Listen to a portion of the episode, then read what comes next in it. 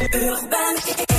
Bonjour à tous. Le thermomètre va bien souvent dépasser les 30 degrés aujourd'hui en France. 19 départements sont placés en vigilance orange canicule du Doubs au Gers, en passant par le Puy-de-Dôme et l'Isère. Ce week-end, le thermomètre va encore monter d'un cran avec des pointes à 40 degrés de l'Occitanie à la Provence, en passant par la vallée du Rhône.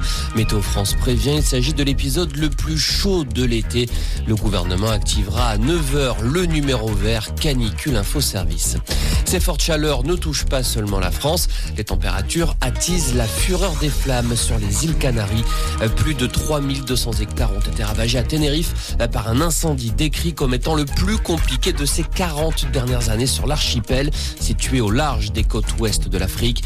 Une dizaine de petits villages ou de hameaux de cette zone touristique ont été évacués par précaution. 4000 personnes sont priées de rester chez elles pour se protéger des fumées. Le départ aujourd'hui du convoi de l'eau.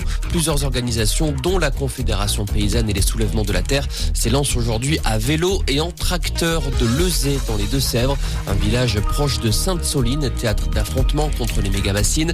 Cette manifestation itinérante à travers cinq départements doit durer une semaine pour allier Orléans. Les organisateurs de ce convoi de l'eau souhaitent alerter sur la sécheresse et réclament un moratoire sur les méga-bassines.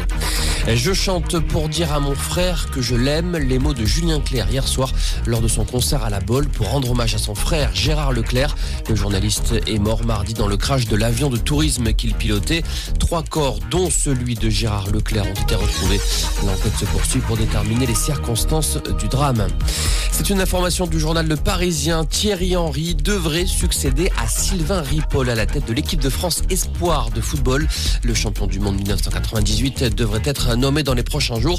Il aura pour mission d'emmener les Bleus au succès lors des Jeux Olympiques de Paris l'an prochain. Voilà pour l'essentiel de l'info. Excellente matinée.